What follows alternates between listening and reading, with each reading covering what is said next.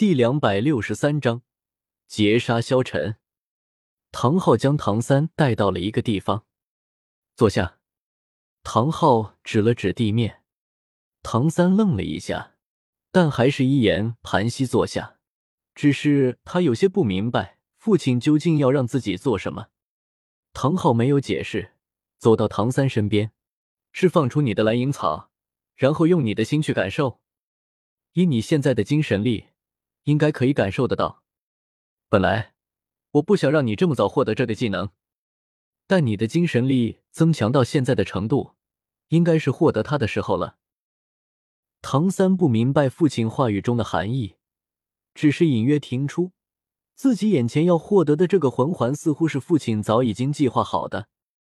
没有多想什么，他立刻闭上双眼，蓝银草自行释放而出，围绕着他身体缓缓冒出，精神力凝聚，向周围散去。蓝银草这种植物，在斗罗大陆再普遍不过。很快，唐三就进入了他当初曾经达到的那个境界。周围的蓝银草似乎都在呼唤着他，精神力大幅度增强，令他这种感觉变得格外清晰。他甚至能够分辨出每一株蓝银草的情绪，丝感随着精神力的逐渐释放而延伸。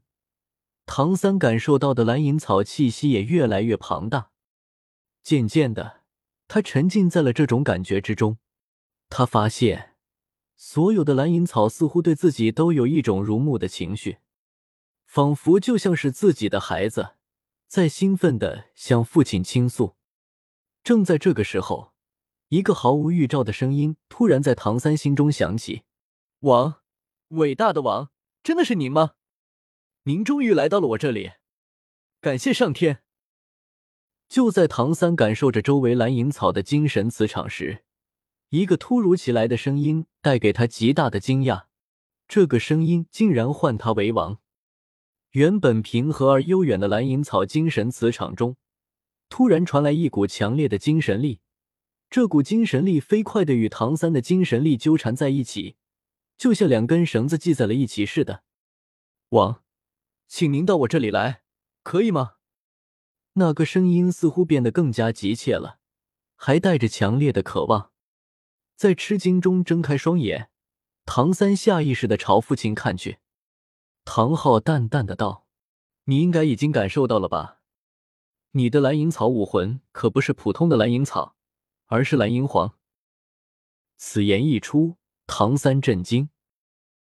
半路上，只见一队人马来到，隐藏着，为首的人不是别人，正是星罗帝国的戴维斯。戴维斯的旁边。乃是朱竹清的姐姐朱竹云。戴维斯星罗帝国的人并未观看最后的决战，因为戴维斯想要在半路上截杀萧晨，所以他并不知道萧晨连比比东都能够硬刚。这时候，戴维斯的旁边还跟着一个老者，猛虎斗罗前辈，这一次还仰仗您出手。戴维斯对着身边的老者立即行礼道。这时候，只见这个拉着冷笑道：“你说这个萧晨仅仅只有魂宗境界，用得着老夫出手吗？”这个老者乃是戴家旁支，也是老虎武魂，不过他的武魂不是白虎，而是一只黄毛老虎。他已经成为了封号斗罗，封号猛虎。这时候，戴维斯立即道：“萧晨这小子邪乎的很。”他与朱竹云的妹妹朱竹清两个人打赢了我们一整队，实力不容小觑。猛虎斗罗点了点头，不过他并不是怎么在意，实力再强，不过是一个魂宗罢了。这样的人，他可以随意的摆平，所以他不懂戴维斯为什么还要搞这么大的阵仗。戴维斯开口道：“萧晨这小子抢走了戴沐白的未婚妻。”虽然戴沐白也是一个废物，但是这关乎于我们皇家的威严，所以萧晨必须死。朱竹云也立即道：“我可不想我妹妹嫁给那样的人。”猛虎斗罗冷笑一声：“区区魂宗而已，难道他还能飞天不成？”他们因为提前离开，没有看到萧晨硬刚比比东的场面，不然的话，现在恐怕早就逃之夭夭了。怎么还敢想着要杀了萧晨？那就有劳猛虎斗罗出手了。”戴维斯说道。猛虎斗罗点了点头。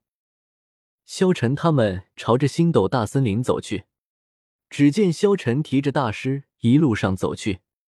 现在的大师四肢都已经被萧晨卸掉，双眼被挖，双耳失聪，舌头被割。对于一般人来说，经历这样的痛苦早就死了。但是萧晨的清廉能力，只要还有一口气。都救得活，所以有萧晨在，大师绝对死不了。萧晨看着大师，他已经没用。大师虽然不能说话，但是一路上他发出了痛苦的呜咽声。萧晨直接用匕首将他身上的肉割下来，顿时鲜血直流。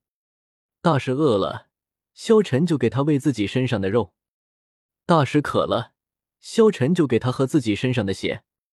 但是，即便是这样，在萧晨清廉能力的治疗之下，大师一样还是死不了。萧晨将他收在了储物空间之中，朝着星斗大森林走去。他们刚走出不远的距离，就在这时候，萧晨的魂力感受出去，顿时他感受到了一股股的魂力波动，其中还有一股非常强大的魂力波动。那是封号斗罗的气息，那些气息是隐蔽起来的，也就是说，这里拥有封号斗罗在这里截杀他们。萧晨，怎么不走了？小五在后面问道。萧晨淡淡道：“总有人不开眼，总以为他们可以杀了我。”此言一出，小五大惊。萧晨站在所有人的面前。只见萧晨冷冷道：“出来吧。”这时候，只见一队人马慢慢的走了出来，为首的人是戴维斯，站在戴维斯后面的乃是朱竹清的姐姐朱竹云，还有猛虎斗罗。这时候，戴维斯没有开口，他身后的猛虎斗罗开口道：“你便是萧晨吗？真像是维斯说的那样，你的确有些特别。”朱竹清看到他们之后，顿时大惊。戴维斯，姐姐。朱竹云看着朱竹清说道：“朱竹清，你确定要跟这小子在一起吗？你还在执迷不悟？”